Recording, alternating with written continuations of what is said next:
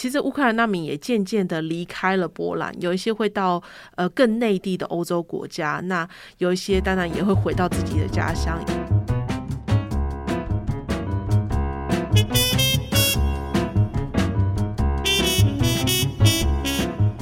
新闻荧光笔帮您画重点。Hello，大家好，我是 Nancy。接续上周爱在波兰的访问，今天我们要继续关心乌克兰的难民现在面临中长期支援的难题。当初张开双手接收他们的欧洲国家，有部分出现了自身都难保的困难，因为谁也没有想到，二月二十号爆发的俄乌战争，这场仗一打，竟然遥遥无期。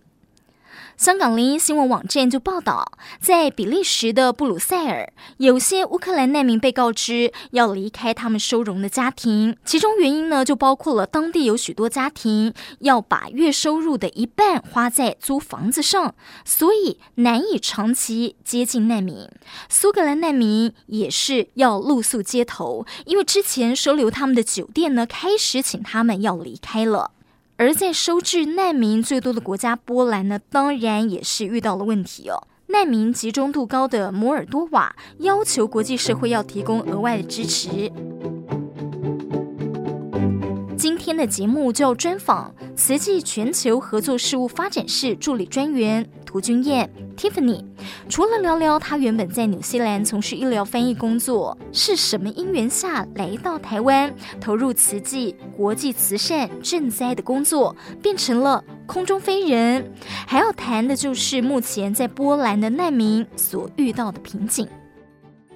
嗯，Tiffany，你这一次啊，特别就是呃，有跟着慈济的这个赈灾团，然后到波兰去哦。那你也在当地住了两三个月，呃，你在当地呃感受到他们那个整个社会氛围是怎么样？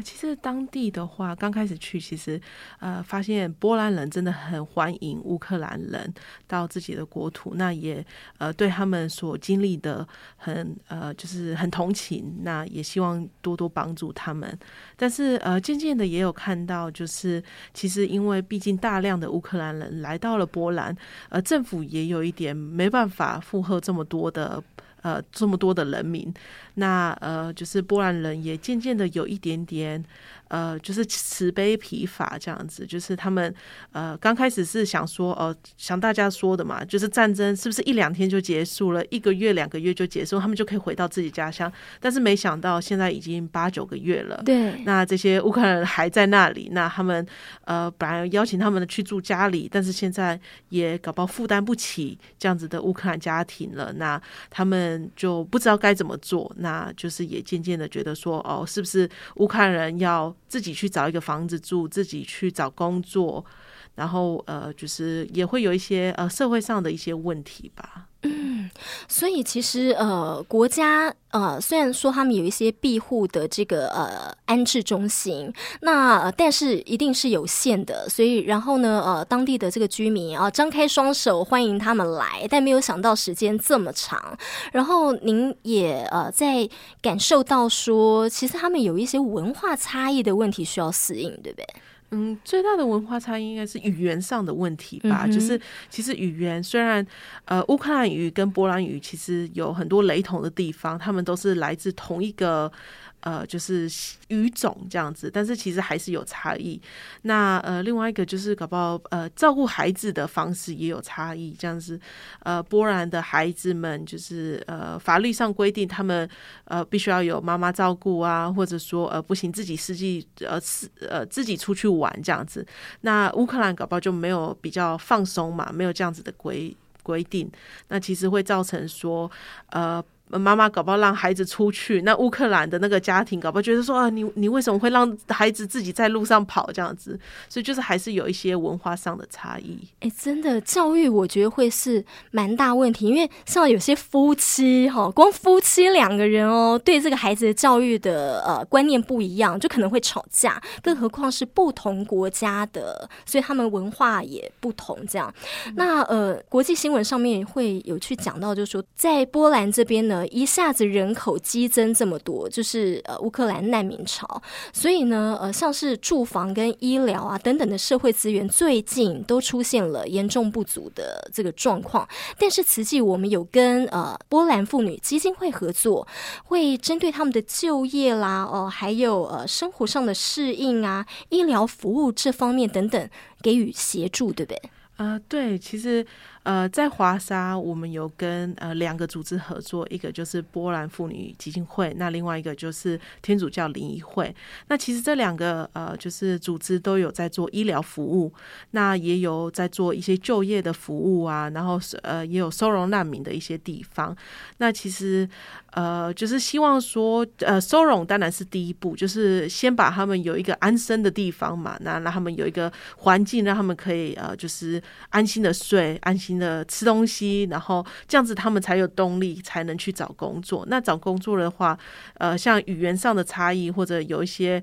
呃，搞不好他需要执照，需要翻成呃波兰语，那这部分就是由呃这两个呃协会来，然后 NGO 来帮忙。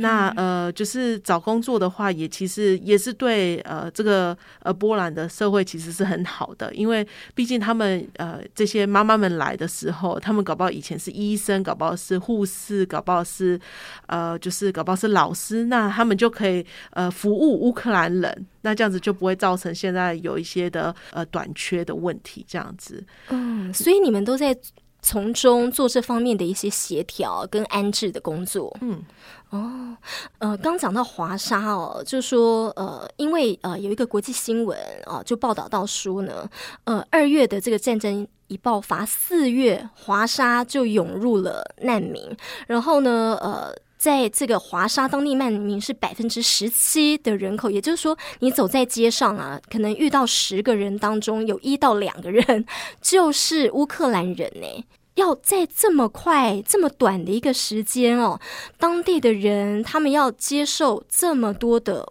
乌克兰人，我真的觉得很不容易啊！真的也可以看得到波兰人，就是他们其实很很有爱心，就是到现在其实虽然说呃。也有也有看到，就是他们金钱上没办法帮助乌克兰人，但是他们还是尽他们的所能。就像呃，汉娜其实也有说到，就是他们一直很感恩这些波兰人。呃，接纳了他们这样子，那也可以看得到，呃，就是当时那个时候，很多乌克兰人变成需要住在收容所。那收容所的时候，也可以看到大量的呃波兰人带着物资来，就说哦，我家里搞不好没有很多东西，但是呃，我觉得我可以分一部分给呃收容所的呃难民吃这样子。嗯，但是你也提到，就说波兰这个国家，它其实跟欧盟其他的国家相比较的话，它算是比较贫穷的。嗯，对，所以呃，其实他。呃，相比较是比较贫穷一点点。那乌其实乌克兰难民也渐渐的离开了波兰，有一些会到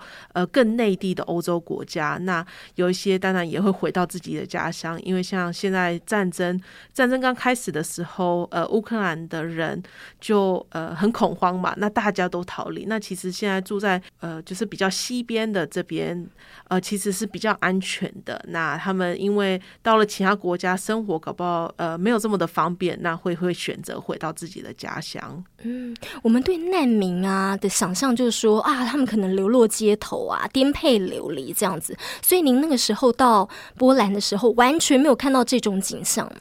呃，会比较少，就是当然偶尔也是会看到，呃，就是呃没有办法找到住宿的一些难民，但是这个真的是少数，因为。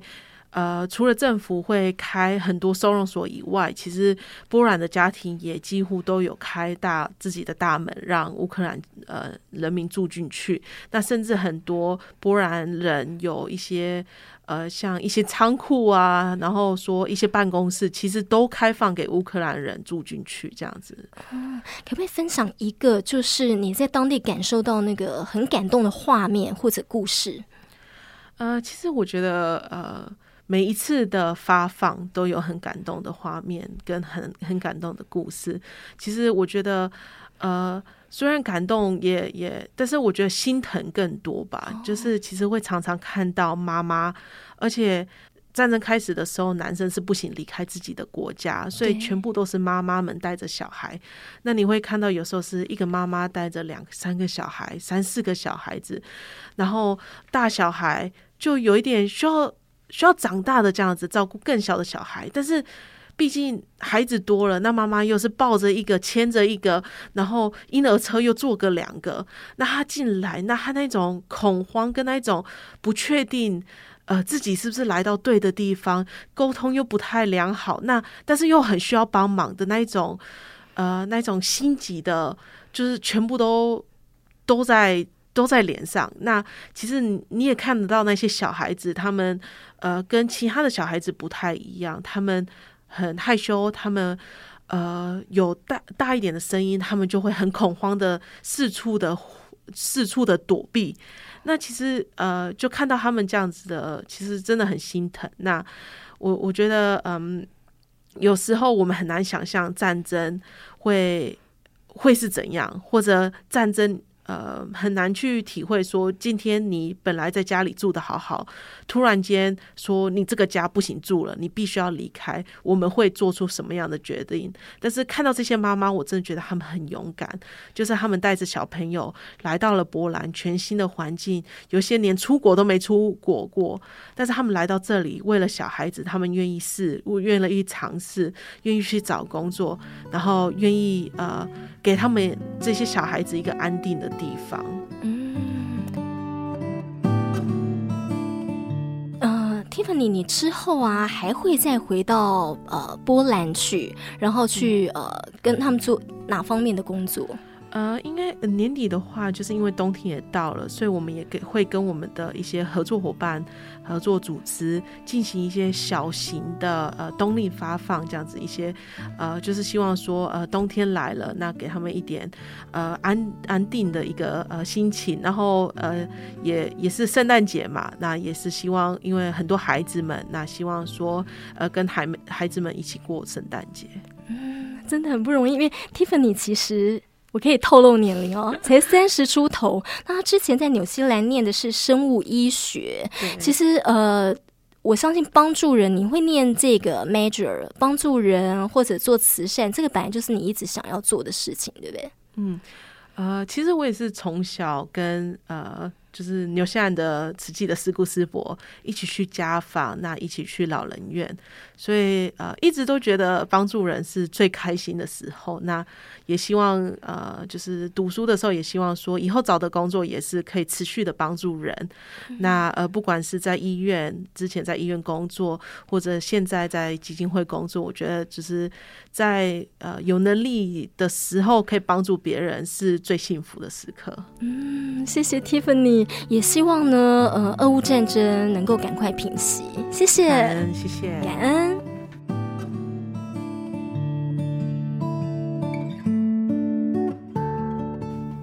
好，有能力助人是幸福的。